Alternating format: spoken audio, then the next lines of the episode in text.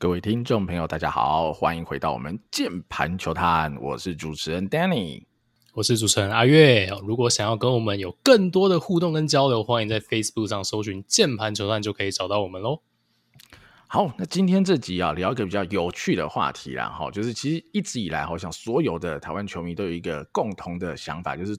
比赛真是又臭又长了哈，就即便你说哦换球会不会变比较好看，时间会变比较短，毕竟你大局的机会比较少啊。因为其实看起来也好像没有，所以比赛时间哦一直说不短哈，导致是一个很大的问题。那阿月其实也在之前有提过嘛，哦，现在我们棒球哈绝对不是只跟呃什么篮球哈或者其他的运动比这么简单而已，棒球现在就是一个广泛的娱乐休闲之一。那你可能会不会跟看电影？好，或者是你再更激进一点哈，跟用手机看 YouTube 会变成是一个很类似的比较的对象。那现代人嘛，都呃追求这种很快速的好的休闲消费等等的。那在这样的情况之下，棒球哈一场比赛打个三小时、三个半小时，又臭又长，那可能就慢慢的就脱离了好世界主流的趋势，那就会是一个非常危险的事情了哈。所以我们这集啦哈，就针对如何好让棒球的时间能够比赛时间缩短。好，呃，看看我们自己做了些什么，我目前做的怎么样？然后近期嘛，大联盟这边也颁布了明年度将要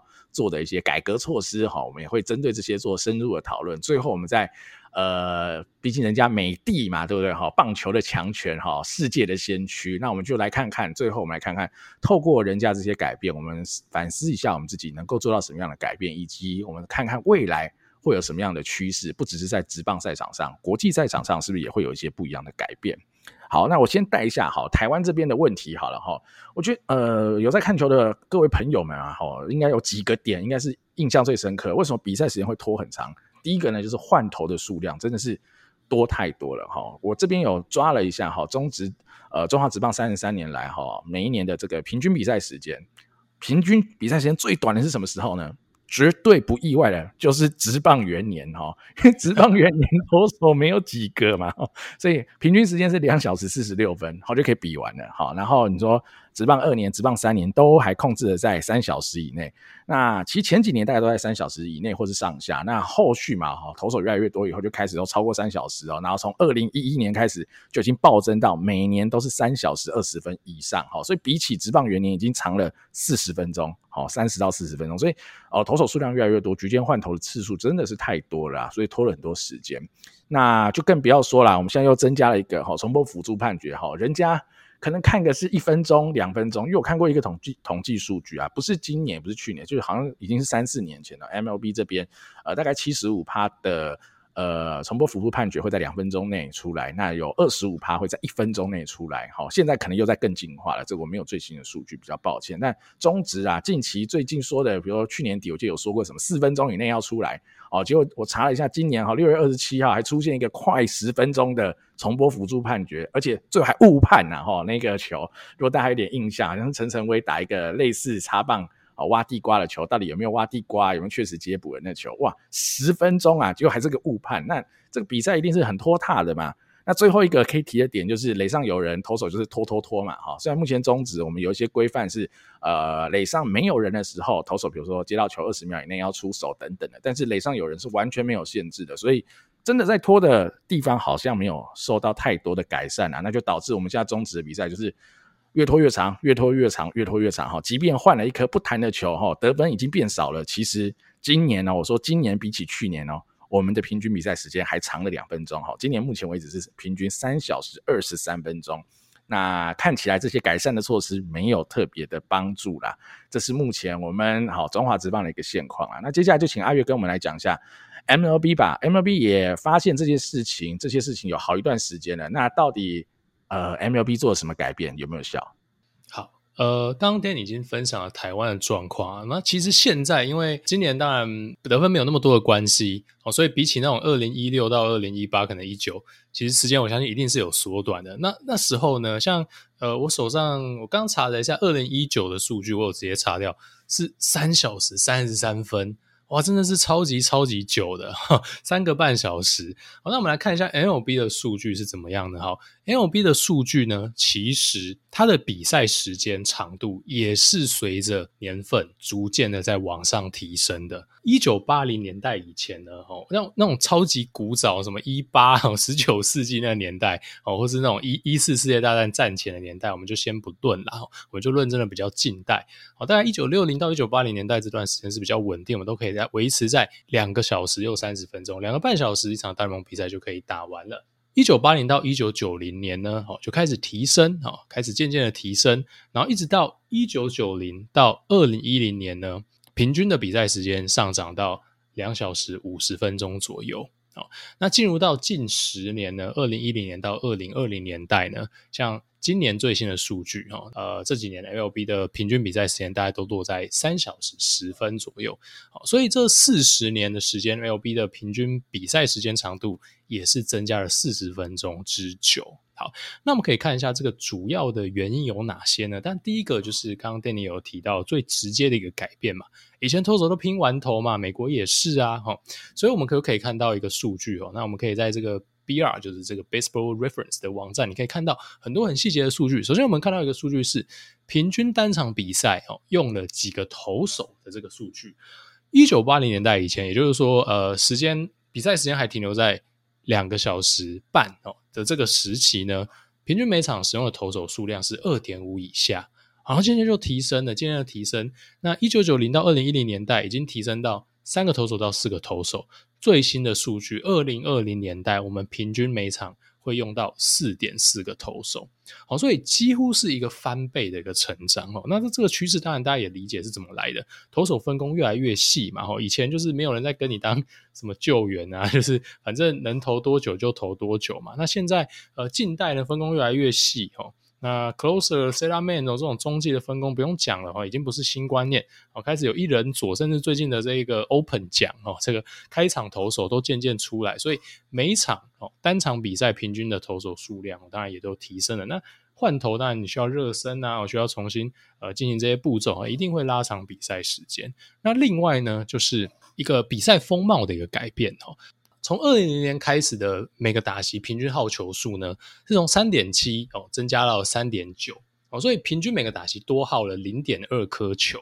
好，那这有可能是什么原因导致呢？打者的采用的策略哦，我们知道这呃近十几二十年来所谓的这个。Three true outcomes 的这种 TTO，我们讲说这种真男人输赢的打者是越来越多了，所以我们允许更多哈，这个可能打击率稍微比较低，很有耐心出棒，好，但是呃一旦出棒，可能就会对球造成很大的破坏力，可能就直接打出墙，但同时他们也吞下很多三振，跟选到很多保送这样的一个打者，哦，是越来越多。那这样的一个打者类型，在旧时代的棒球里面。呃，可能教练根本不会派你上场。我看哦，你打击率两成二，哦，这不可能在先发阵容里面。但是在现阶段、现代的大联盟里面，我们可以看到说，甚至是一个全垒打王等级的打者，因为他是两成二、两成三在那边打，OPS 还是很高，是没有什么太大的问题。那当然，这种类型的打者呢，呃，就会很自然的导向每个打席的平均好球数上升啊，因为他三振多、保送也多嘛，所以这是可能是另外一个原因啦。好，那另外一个哦，可能的原因哈，就是。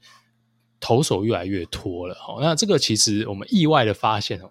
美国也有跟台湾类似的一个状况，也就是说，美国的投手也有越来越拖的一个趋势，哦，这个后面我们再呃这个数据再跟大家分享一下哦。好，那我们来看一下呢，其实 MLB 当然哦也是有意识到这个问题，所以现在新任的大联盟主席呢，大家对他评价可能没有很高，呃，其中一个可能有些球员在诟病的点哦，就是。他做了很多缩短比赛时间的尝试，但是哦，我们从比赛时间这个呈现的结果看起来，好像是没有什么效果的。做了哪些事情呢？MLB 近年在二零一五年哦，呃，这个 MLB 推行的一个新的规则哦，就是说不允许哈打者随意的退出打击区。哦，所以呃，以前啊，大家可能会有退出来啊，重新再绑一下他的这些打击手套等等啊，我再喷个喷胶啊，我再试挥个两球。哦，二零一五年以后，这件事情被禁止，所以你至少要有一只脚跨在打击区以内。好，然后再来就是大家应该有印象，就是故意室外不用再丢了哦，就是直接呃用告知的一个方式哦。那当然这些呃改革其实还蛮重大的，不过并没有这种伤筋动骨的一个变革，然后所以呃比赛时间并没有显著的一个下降。好，在二零一八年哦，就又这个引进了一个哈 Old School 哦，这个 传统派会跳脚，那时候有很多球员，尤其是捕手，呃非常反弹这个新的规则哦，也就是说每队合计呢，你只能上投手球喊六次。暂停，所以要善用啊。所以呃，但是到现在其实大家也习惯了。所以二零一八年是有这个新的一个规定。好，二零二零年哦，因为疫情嘛，很多的改革又出台了。好，进一人左投啊，所以投手不管炸得多惨，你最少要丢三个人次。哦，你被 back to back 不行，你还要再丢哦，因为你要 投满三个人次。但即使是他二零一五、一八、二零年连续出台的这几个规定呢，比赛时间还是节节上升，一路上升到就是二零二零年代的三小时又十分钟。好，什么原因呢？我们不是已经做了这么多努力去呃企图缩短比赛时间吗？其实最主要原因就是每个打席呢，平均花费的时间从二零一零年开始的二十一秒，哦，增加到二十三秒多。所以白话文就是投手越来越拖了。好，那去年呢？好，这个。MLB 最拖的一个投手哦，他平均是三十秒才会出手一颗球。我不知道大家有没有在看中职比赛，看到快睡着的时候算过这个人多久出手一颗？MLB 最慢的一个投手平均是三十秒，CPBL 的后援。平均很可能是超过三十秒，大家真的去看一下。好，这个礼拜呃，大家如果听完这一集之后，马上去算一下，我非常有把握，至少我真的有在现场，我真的等到 key 赌篮三十五秒以上。对 CBBL 的后援投手比较拖的，其实是非常常见的。所以其实最主因就是投手太慢了哦，所以你进一人左啊，然后投手丘喊暂停啊等等哦。并没有真正的治本啊，都还停留在一个治标。那小联盟的实验呢？哦，就是等一下会跟大家提到了。小联盟直接做了一个非常激进的实验，就是投球计时器，全面规定垒上有人稍微放宽，那还是几秒时间要投，马上比赛时间就缩短了三十分钟，是完全是立竿见影的效果啊！所以呃，种种因素都导向了一个结局哦，就是说哦，我们前面那些小地方啊，换场时间啊等等的哦，这个。呃，做了很多很多的改变哦，其实呃，可能反而还抵消不掉所谓的这个投手分工越来越细哦，等等的这些造成的比赛时间拖长。等于说，呃，你没有出台这些措施，绝对是变长的更加可怕哈。但是呃，现在是看起来没有办法抵消到这个趋势，好，所以真正的关键就是投手真的太拖了哦。跟你怎么看呢？我觉得啊，我听到阿月分享到之后，我觉得很多球迷也是觉得有个既视感呢。其实你知道，棒球哈，在美国打，在台湾打，看来问题也都是一样嘛。就是这个东西羊毛出在羊身上嘛，时间会拖了这么久。当然，我想不管是大联盟或中华职棒，都找了很多的方式想要解决。但就像阿月讲的，这我觉得也不是治标不治本，而是他没有真的把刀哈砍在最关键的位置啦。他可能这边剃个脚毛，那那边剃个腋毛，可是你头发就是身体上毛最多的地方嘛，你没有处理头发。这个时间就是不会缩少，不是不会减少嘛，所以你看中华职棒嘛，我觉得呃，美国的职棒 MLB 一定是世界的龙头嘛，不管日职、中职都是在模仿或学习。你看啊，从最早我们听到说说波西条款，好，或者是我们说好重播辅助判决等等的，好，我们也是跟着人家走。那呃，所以你看嘛，好，我们就跟着 MLB 走了一些措施，比如说重播辅助判决，哈，那我觉得我们是学的有点哈。有点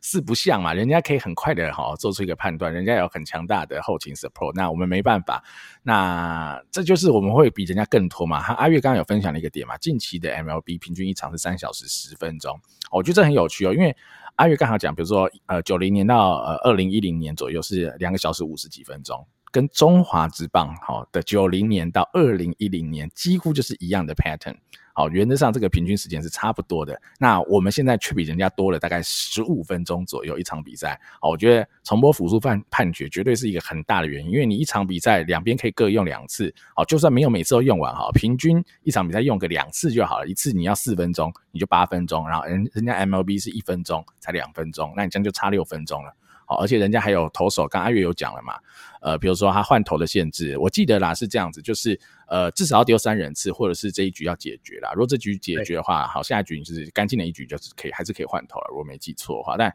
这点就会差很多啦，因为对啊，大家都很爱戏称中职走秀嘛，哈，一直走秀走秀，真的是大家看走秀时间都比看球赛时间还要久了，那个很痛苦啊，尤其进到后球赛的后半段，最后三局的时候，那个。呃，节奏感是非常非常的差啦，哈，所以我觉得这真的是，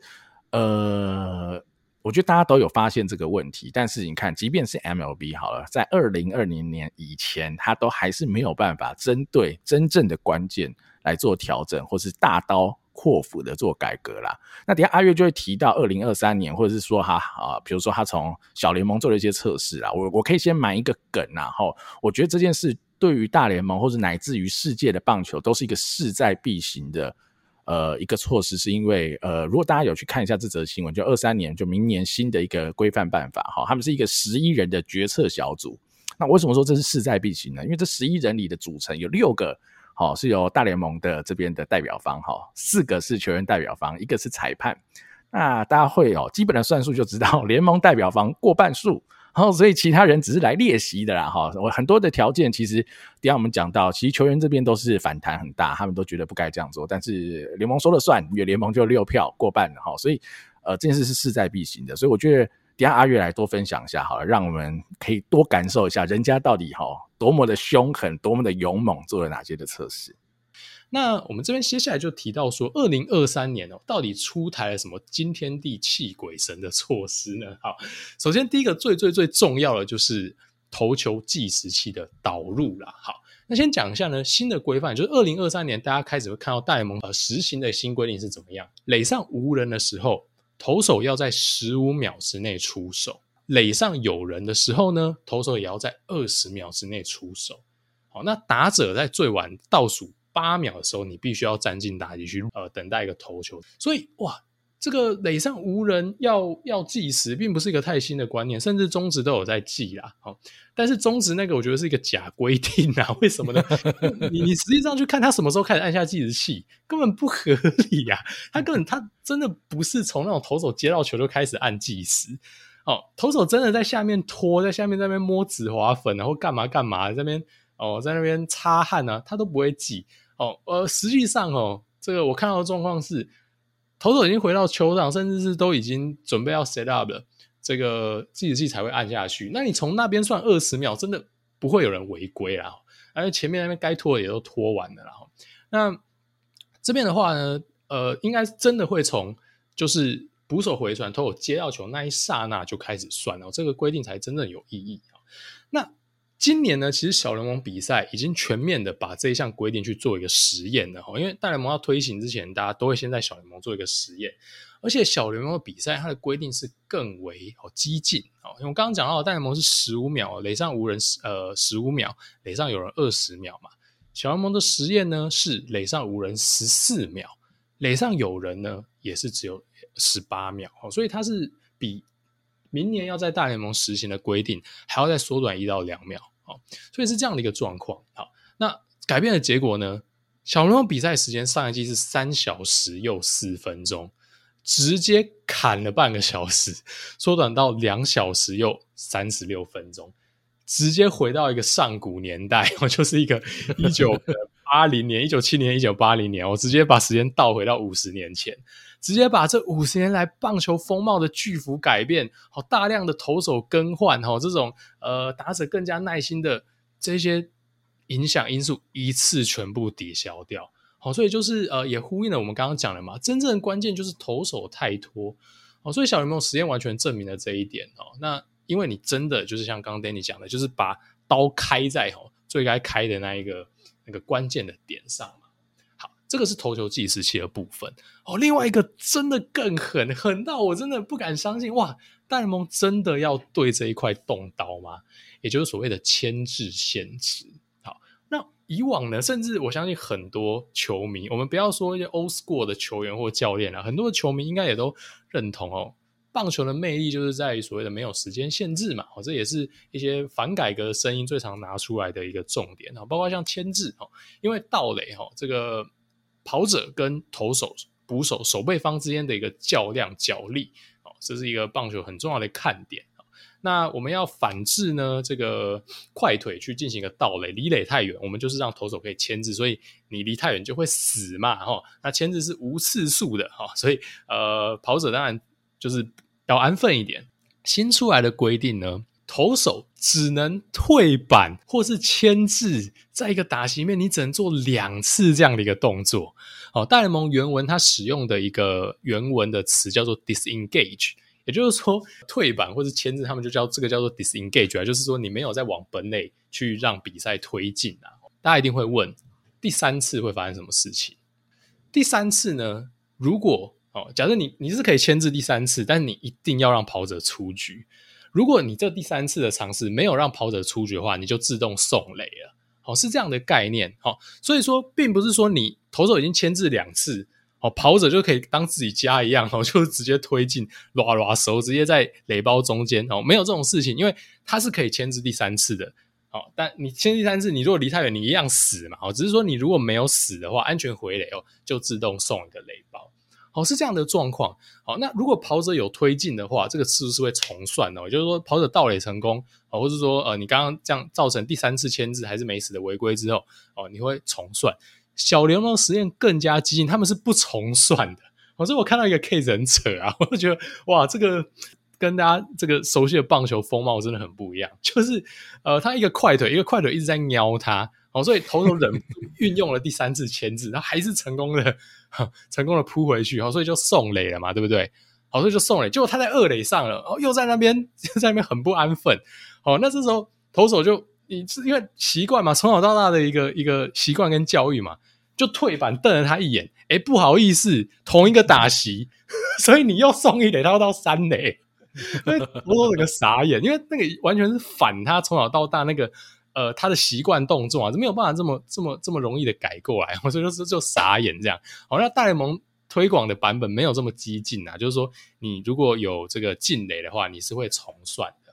好，然后另外就是说，打者跟打者之间，还有你比赛中间的暂停，它也都会计时，哦，都限制三十秒。就是说，三十秒之内，你下一个打者一定要上来，然后打者也不能无限制的喊暂停，然后打者每一个打击最多只能喊一次暂停。好啊，但我觉得这两个相较于前面这两个惊天地泣鬼神。动摇国本哦，冲击到棒球最根基的这一个哦，这个规定，也就是投球计时器跟牵制的限制这两点，我觉得这个就比较还好啊，哦，影响比较不大，大家的接受程度应该也会比较高哈。那我就讲一下这个牵制的限制呢，当然大家就可以直接联想到，它一定会让盗垒变得更容易嘛，因为牵制开始现在不能随便乱牵了。好，好，那小联盟的实验结果是怎么样呢？啊，盗垒尝试增加了二十七 percent。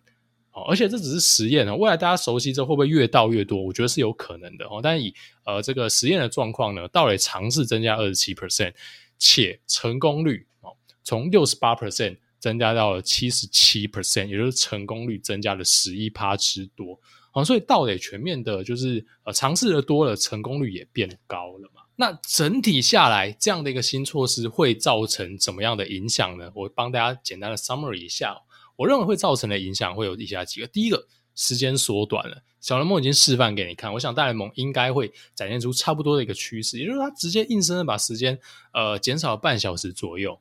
然后同时盗垒提升了，因为我们知道大联盟状况是现在盗垒跟盗垒这项数据渐渐死亡当中嘛，哦，因为呃，大家不再愿意就是花了受伤的风险，还有可能出局数等等，呃，这样的成本去盗垒，哦，所以呃，我们再也看不到以前这样动辄可能五十次盗垒、六十次盗垒的快腿，好像可能二三十次盗垒哇，就是一个盗垒王等级的人物了啦，哦，所以呃，比起以往真的差了非常非常多。那也有人觉得说，哇。这个棒球这种开始渐渐指导向三振保送全 A 打这些呃 true outcomes 的结果哦，好像变得很无聊了哦。这种速度战这种棒球的风貌好像消失了。那我想这样子的一个改革，其实会让道垒重新的回到比赛的内容当中，哦，所以我其实是非常非常支持这样的改革。为什么？因为第一个时间缩短了，我们讲了，就是呃，棒球身为一个娱乐哦，更有竞争性了，大家也不会再昏昏欲睡了。同时，盗垒提升，它又更像以前的棒球，大家会喜欢看到这种速度战，哦，这种呃小只的快腿也有在赛场上生存的空间。但它同时也维持了现在的长打球风嘛。好，那你要呃，你要维持这种呃 true outcome 的打法，耐心选球，呃。被三振很多次哦，打到球就出去，你还是可以维持这样的球风，只是说你上垒，大家会更愿意去尝试盗垒。好，所以除了时间缩短之外，重点是节奏也会更紧凑。我觉得这是关键，因为说真的，我们如果看到一场很精彩的比赛，好，例如说延长到十一二局，好，但是哇，这个投手节奏非常的紧凑，然后比赛内容是非常高张力，比赛的这个也没有带一些莫名其妙的主轴失误，其实他也不会觉得很无聊嘛。那其实会觉得无聊，关键是这种无意义，就是说场上没有在发生事情 的这个时间太多了。那我们讲到的就是这种啊、呃，这种回传很慢啊，投手在那边散步不肯投出下一球啊。哦，那我觉得这样的一个就完全是对症下药哦。尤其是你牵制，像是这个就会直接把一种哦呃棒球的行为彻底的消除在赛场上，就是大家非常熟悉的软性牵制。因为现在签字就只能做两次，你没有人再会再会在那边跟你做一个软性签字，要签字就是要要让你死，你才有那个吓阻的效果嘛。哦，所以软性签字会完全消失。那软签字这种就是啊、就是一个呃一个象征性，我有在注意你哦，这种就是呃，但是会花费很多比赛时间，这种东西就会消失了。哦，所以时间缩短，节奏更紧更紧凑。呃，内容哦更加的丰富哦，这个是我认为会造成的一个结果，所以我其实是举双手双脚赞成大联盟这样的一个改变。我认为台湾也应该要逐渐的哈，因为大联盟就示范给你看了嘛，其实你就抄作业就好了哦。那呃，我的建议啦哦，其实明年你就可以直接把投球时间限制在二军直接先执行的，直接推没有关系的哦。那呃，我理解，因为亚洲啦，尤其是台湾的投手，因为。呃，美国的投手他本来在习惯上就已经快你非常多了，所以他可以很激进，他直接走一个十五秒、二十秒这样的一个状况。好，那我觉得呃，台湾如果一开始就要直接套用大联盟的规范的话，可能会对投手有点太痛苦或太难以适应。好，那我觉得呃，至少就先实行看看吧。那我们可以先不要那么激进啊，就是呃，垒上垒上无人，你可以设个二十秒嘛。好，那垒上有人的话，你可以设个二十二秒到二十四秒嘛。然后至少先让大家开始习惯真的有时间限制的这件事情。好，秒数可以不要那么严，没有关系。那签字，我是觉得哦，如果大家觉得这个太激进的话，可以不用这么急。好，那。投球时间限制，只要实行下去，我相信就一定有非常立竿见影的效果。那等到大家开始渐渐习惯这样的一个比赛，哦，你可以再把牵制等等其他这种比较呃激进的一个改革措施再继续实行下来。但是无论如何啦，既然大联盟都已经走在大家的前面了，哦，那我觉得台湾势必也是要跟进哦，因为台湾这种。比赛拖沓的情况是比大联盟远远的更加严重嘛？哦，只是说重点是你要严格要求啊，接到球就马上开始算哦，不要是现在这种阉割的方式，接到球了结果过半天才开始按码表，那就失去了它的意义了啦。大概是这样子，Danny 你怎么看呢？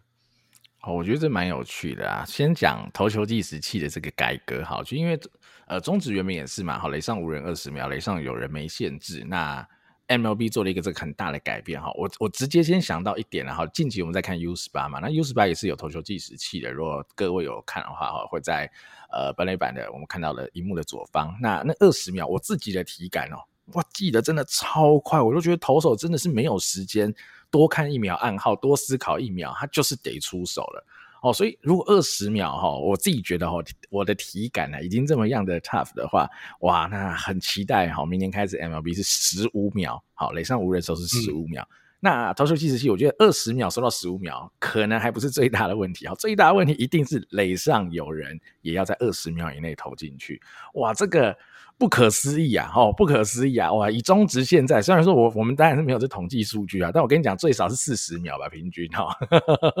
垒上有人的时候，真是拖到不能再拖了。阿玉有讲过，然后摸一摸，看一下天空，晃一晃，哦，全部搞好了，看三英，三英看完好，settle，settle 完，哎，退板。哦，这种屡见不鲜啊，或是签字哈，连签好几个嘛，哈，所以呃，一来是二十秒内要投进去，那二来就是我们刚刚提到的哈。就是阿月说的这个签字的限制，说真的，我觉得这是一个呃，在这个方呃这个办法哈颁布出来以前，我完全没有想到哈会这样子会这样子去做改革，因为投球计时器相关的东西已经呃行之有年了。老实说，只是我们一直都知道问题在什么，问题在于垒上有人的时候不敢做限制，哈，垒上无人做做限制看起来没什么效嘛，哈，宗旨就是这样。那垒上有人，他现在要突破喽。而且垒上有人的突破是激进版的哈，除了二十秒内要出手，还在给你一个牵制的限制，好，代表说这就像阿月讲这个部分的话，我觉得 maybe 对于比赛的呃节奏最大的差异就是你说的这种退板或是软牵制的东西，他就没办法做这种东西，因为每一次都是极其珍贵哈。他如果真的啊不行了，他退一次板，哇，完了完了完了，到底成功率就会提升了哈。这个感觉有点像什么，你知道吗？呃，我不知道。常看中职的各位会有有没有这种数据哈？但一般来说，依照棒球比赛，你的球速嘛哈，你球速落后的时候，你的打击率就会下降；球速领先，你的打击率就是会上升。好，这是一个大数据统计下来的结果哈。所以到时候一定也会有这种数据啦哦。跟先跟各位预告哈，就是你已经用过一次退板或签字以后哈。到底成功率会到什么阶段？哈，两次以后一定是显著提升，因为第三次你再没抓到你就 GG 了嘛，等同是一个 bug 嘛，哈，所以这个东西也会很有趣啊。就两次以后，你基本上你就不可能牵制哈，基本上你就只能他偷跑的时候，你退板抓他，就只能这样子哈，就是你不可能 去赌第三次的 cancel 了。好，那个是我 我是觉得我是一定不敢做啦。如果大家那些投手这么勇猛，我是没办法。好，那这个的第三次，我觉得就留给投手当做。如果有人要偷跑，你至少还可以退板去抓他啦。哈，这应该是用意是这样子。然后我觉得，呃，刚刚阿月讲的那些建议啊，我觉得的确是啊，很明确的，就是呃，这两个主要的差异嘛，就是两个办法，一个投球计时器，一个是牵制。牵制真的是蛮激进的。我老实说，我非常好奇，明年开始大联盟然后的投手要怎么处理，我觉得很痛苦。那投球计时器，我觉得是一个非常简单就可以开始实行的，只要我们。定好一个我们自己的标准哈，我们有我们的玩法，我觉得没有问题哈。我们不要那么激进，没有问题，我们循序渐进都可以。但是就是要赶快开始，循序渐进都不是问题，秒数都不是问题，都可以讨论。但是不开始就不会有哈往好的方向走的那一天嘛。所以我觉得这个东西，既然大家哈中职也对于垒上无人的投球计时已经很有概念了，也很有共识了。那垒上有人这一块，我觉得在二军施行，我觉得很好啊，我觉得非常的好啊。那如果二军施行 OK，那调整一个秒数在一军做，我觉得原则上一定是利大于弊啊。你会说哦，这样子就失去了以前棒球的面貌哈。雷上有人紧张的时候，就是要欣赏这个投打对决哈，或者投手跟跑者之间的斗志哈。我觉得那就是。棒球演变到现在变这样，但是棒球其实一直都在变啊。哈，这个棒球就像波西条款一样，好，一开始波西条款出来，大家说哇塞，那本垒冲撞这没有了，那就是棒球少了一大乐趣啊。他现在。然后冲撞，大家一定干掉到死嘛？就是我觉得那就是一个文化，或是一个价值观，或是哦等等的。随着时间的演进，它就是会有一些改变哈。不管是棒球哦，你说篮球，这规则也是一直随着时间，随着球员的身体强度啊，或者随着这个整个分工啊，棒球的制度啊，好等等的不同，它一定得与时俱进，它才能跟上时代的脚步嘛。就像我一开始讲的，现在的棒球就不是一个跟什么足球、好篮球来相比的一个娱乐，它是一个很广泛要比较的娱乐的，它可能是跟 YouTube。跟电影，甚至你说跟抖音，我不知道，因为如果你有更多的年轻人去享受了这些其他的休闲娱乐，那你棒球的市场就一直萎缩嘛，那就会是一个很严重的问题。所以我觉得阿月这个分析跟讲的，我觉得都很赞同啊。那只是呃，最后啦，中华职棒会不会好立即开始实施哈？我觉得我猜啦哈，应该是老样子，先观望嘛。我们都知道，先观望嘛，观望看看哈，那再看看会会不会实行。所以。呃，明年有没有办法从二军开始执行投球计时器？我觉得蛮难的啦，我觉得蛮难的。那可能后年看看有没有机会咯。好，最后啦，最后我觉得我们可以讲一个点啦。哈，我自己觉得蛮有趣，就是呃 U 十八比赛刚结束嘛，U 十八好，现在都是改成打七局制了。我自己很好奇哦，我问问看阿月好了哈。我觉得直棒很难，因为你说直棒要打七局，因为它有很多历史的记录、历史的数据，它就是打九局哈。如果你从今天开始改成打七局，那你就不用玩了，以后的打者就再也无法。哦，挑战神兽了，至少那个难度大增嘛，因为少两局可以打。那国际赛呢？哦，即便是成棒，假如假如说 WBC 变成打七局，好，假设 WBC 有投球计时器，假设 WBC 有牵制限制，哇，你觉得这是有可能的吗？阿月？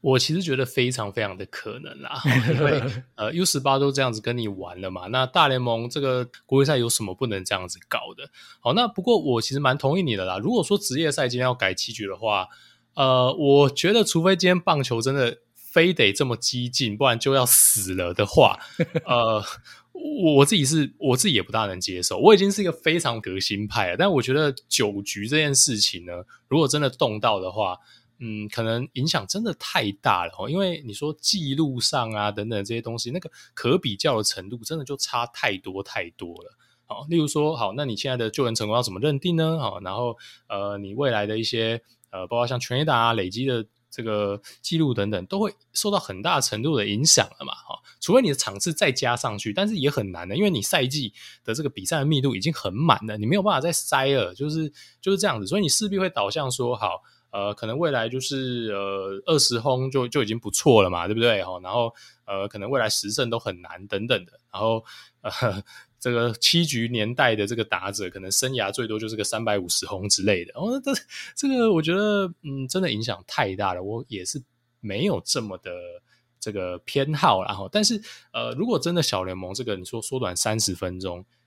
这么立竿见影的效果，只要未来不要再有太多很夸张的这个，又是我们意料之外的风格改变，导致比赛时间又无限制的被加上去。我觉得两个半小时，只要是说到这一个目标，其实是一个舒服的时间了。我认为，因为你看像是别的运动，也差不多都会落在。这一个时间左右哦，你说篮球一场哦，虽然说呃只打只有四十八分钟，但是其实呃你 你说那种暂停啊，或是各种罚球的中断，你其实也蛮蛮干扰体验的。那一场比赛打下来也是两个多小时。好，那你说足球哦，足球我们最喜欢讲的是有时间限制的运动。好但表定是算是九十分钟啊，但是零零总总加起来也都是差不多两个小时左右，然后甚至呃更长都有可能哦。所以呃这个我觉得是 OK 的哈。所以两个两个半小时，我认为呃只要能维持住哈，不大需要再去做太多更激进的改变。然后那呃至于国际赛，我我觉得就乐观其成，然后因为我觉得国际赛就没有这种所谓记录累积的问题了哈。国际赛甚至是好。呃，以台湾的状况来讲，很多球迷都是国际赛入坑的嘛。我相信身边很多的球迷朋友也都是这样，甚至呃自己呃现在正在听节目的听众朋友，可能你们自己都是某次国际赛入坑的。好，那既然国际赛扮演了这样子一个推广棒球的一个角色的话，那我们用一个呃更加简洁明了、紧凑。台湾又比较容易赢的赛制，我觉得何乐不为呢？所以我我觉得我就乐观其成，我觉得没有什么太大问题。因为你看 U 十八这一次就是棋局啊，大家也是看得很开心嘛。哦，那也看起来对竞技啊，那爆冷门这种不确定性也更加提升了。哦，所以我觉得是没有什么太大问题。就纯论观赏性而言，甚至我觉得可能是更高的都有可能。然后职业赛哦，比较我自己还是呃。偏守旧哈，还是九局吧。好，但国际赛我就乐观其成啊，七局我觉得完全是没有问题的。好，我再我再补充一点哈，就是当然，我觉得职业的比赛我也是完全不赞成从九局砍七局了，因为那个的。那个就会让很多哈以前跟现在的比较哈从此归零的，然后所以这个我真的也是不赞成。那国际赛我觉得很有趣啦哈，因为七局你还是会有突破僵局制在延长赛的部分嘛，所以我觉得那个可看度绝对会提升嘛。就是即便大家都投手很强，你七局撑完平手零比零，哦，就像我们今年 U 十八对韩国一样，哇，突破僵局制一来一局就结束了，而且那个好看、紧张、刺激的程度，以前即便是现在的国际赛哈，你可能要九局以后才有突破僵局去。僵局制，那你现在更早就可以到来突破僵局制，哇，那个好看的程度，我觉得真的是会会让棒球有不一样的面目啦，所以我是蛮期待哈，在国际赛可以有哈，无论是啦哈七局制啊，或者是我们说的呃计时器的限制啊、牵制的限制等等的，我是很好奇，我觉得。总是会有一个东西先开始引进的哈，我们就来看看是哪个先开始引进。毕竟，呃，WBC 也是呃 MLB 主办的嘛，对不对？好，所以我们到时候就来看看到时候会怎么样了。然后最后我还可以想讲一些东西啊，哈，除了刚刚我们讲那么多东西之外，哈，我自己也有觉得有一些东西，我觉得应该是可以很简单的就缩短呃比赛时间的。第一个，我觉得就是。换投的时间啊，因为现在不管是你说啊 MLB 或是中职的话，其实没有特别去限制你换投投手练呃的球数啊等等的。我觉得我我不知道，我提一个想法，大家听听看哦，这可行不可行啊？就是因为这是一个公平嘛，反正如果大家都公平哈，你今天后援投手上来就是不能练投，好，比赛开始，大家觉得这样公平吗？好，我觉得没有不公平啊，那你就是自己牛棚这真正好吗？啊，如果你担真的很担心，哦，一站上去这投手球哈不适应，OK，要投一球嘛，好，大家就是公平嘛，投一球，我觉得这可以省超多时间的，啊，因为你一场比赛两边加起来换了投手的数量，嗯、假设换一个投手现在需要两分钟好了，然后从他走出来哦，弄一弄有的没有的，跟教练讲讲话嘛，好，拿起来球开始热身，有的热五球，有的热八球，有的没有的的情况之下，一个换一个投手可能是两分钟，那一场比赛如果可以把这些时间都卡掉的话，我觉得省个十分钟可能不是什么难事，好，我我自己的猜测啊，因为我觉得要砍就要砍能够好有有意义的嘛，数量够多的，因为我觉得。这个没有含扣的空间吧？好、哦，这应该是没有含扣的空间，这砍下去就砍了啦。好、哦，我自己的想法。嗯、阿月，你有什么其他的想法？觉得可以好来砍一下时间的？我觉得你讲的换头时间限制，对于缩短比赛时间，绝对是。一定很有帮助，但是这个会牵牵扯到另外一个商业层面的问题啦。哦，就是能插广告的时间变少，对这个的话可能会有一些阻力哈。但是呃，反正这个就是一个 trade off 啦哈，因为呃，你说整体棒球在流失观众，这个对于商业的影响绝对更巨大啦，所以我觉得这个是大家可以去做一些思考部分。那最后我想提一下哈，就是说可能还是有一些。呃，听众朋友或者有些球迷朋友会觉得说，哇，我们加注了好多压力跟这个改革在投手的身上，对投手好不公平哦。投手以前可以想很多，慢慢调整自己的节奏，现在都没有办法，会不会导致投手容易被打爆啊，或干嘛的？好，那虽然我们不是职业球员啦，哈，但是呃，过往也有打球的经验哈。我呃，然后我自己是个野手，我跟大家分享一下。野手的心态，然后那当然，我相信很多听众朋友也都有这个，也都也都打过球啊。那大家也可以跟我们分享一下，是不是大家跟我一样哦？我身为一个野手，我这样打进去的时候，我比较想面对一个每十秒就投一颗过来的投手，还是慢慢摸每三十秒才投一颗过来给我的投手？我觉得哪一个比较好对付呢？我绝对秒选择摸半天三十秒才给我一球那个投手。好，因为。其实打者才是要去回应那一个节奏跟调整自己的 timing 的。其实打者是更加需要的，因为打击就是 timing 就是一切嘛。而尤其我如果碰到一个 stop 很好、一个速球很快的投手，我其实非常非常惧怕他在我根本就还没有适应那个速度的时候，他就第二第二颗速球马上过来了。所以以前我们在打比赛的时候，我其实最怕就是这种投手啊，就是呃，对方换了一个很快速的 closer 上来，一百二、一百三十几公里在丢哦，然后呃，我还惊魂未定的时候，下一颗球他马上就要过来了。我们自己也蛮蛮常采用这个策略的。我在我我以前是当捕手，我在碰到我们呃对上 staff 最好的投手之后，我们采取的策略就是，他根本就不会离开投手板接我的回传球，下一颗球他我简单一个暗号一比，他马上就投过来了。那那个给打者的那个心理压力是非常非常大的，好，所以其实投手打者互为呃对战关系嘛，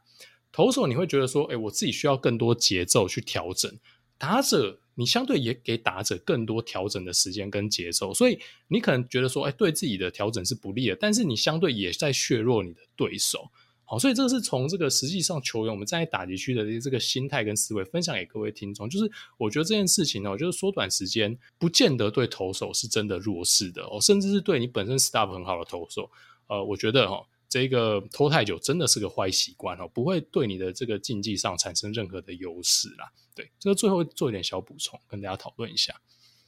好，我我会先我分两个地方来补充哈。第一个就是阿月你讲这商业价值的问题嘛，对不对？其实。我反倒觉得这可能哈，倒不是太大问题，因为你看 MLB 已经从哈把一人左砍掉了嘛，好像就是规定你一定要投三个人次，嗯、其实它就是很明显的就是要砍你换投的次数嘛。好，所以其实换投的次数跟我砍换投的时间，我觉得逻辑上是蛮一致的啦。那只是说我这样是很激进的做法，我觉得没错，你讲这绝对没错啊。所以对收益上有没有差异，一定有差异。但我想他们愿意砍换投的人次，就代表他们是有。有愿意来让利嘛，在这个商业上让出这个广告的时间或等等的，然后来争取缩短比赛时间。所以我觉得至少啦，在我看起来，他们还是有愿意这样子做 trade off 的。所以我觉得这个是有一点可能的。虽然当然我刚刚讲这个很激进的做法哈，我觉得是极度激进的。那只是一个一偏好玩或是偏一个思考的方向，大家可以有更多的讨论。那第二个点就是阿月刚刚讲到这个投打对决之间呢，我觉得这也是很有趣的问题啦，就是。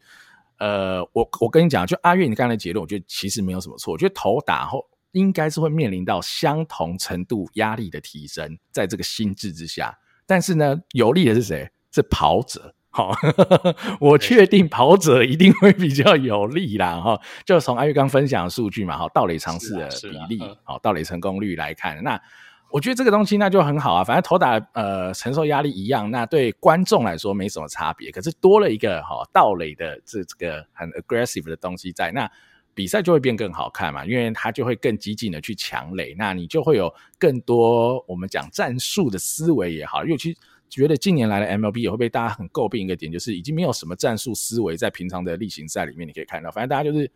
就是放你放给你打，你就靠大支了嘛，不然就选球啊等等。那战术思维的东西，其实已经在 MLB 的记载上，我觉得已经变得非常小的一部分。那我觉得这个东西可能啊，在这个心智出来以后，战术相关的东西可能又会被放大了，因为你的跑者能做的事情会变得多了，非常的多。那跑者可以做这么多事情的话，那你的战术的运用，或者是会不会有一些新的战术出现，都是有可能的，在因应这个心智之下，因为。呃，我们刚，因为我们今天这集嘛，只讨论那个跟比赛时间缩短有关。其实，在这一次的新制里，还有一项是垒包变大了嘛，哈，从十五寸改成十八寸。那一寸，哦，我们先粗略算什么三点几公分嘛，所以你可能垒距就可以少个 maybe 十公分。哦，十公分你听起来好像也不多啊，但是你我们不是最常看到大家在 tag 那个道垒，就是差这五公分、十公分嘛，哈，所以。对于盗垒的帮助上，除了这个 can say 哈，这牵制相关的规定哈，垒包变大，虽然说它主要用意是要保护哈野手跟跑者之间的冲撞，但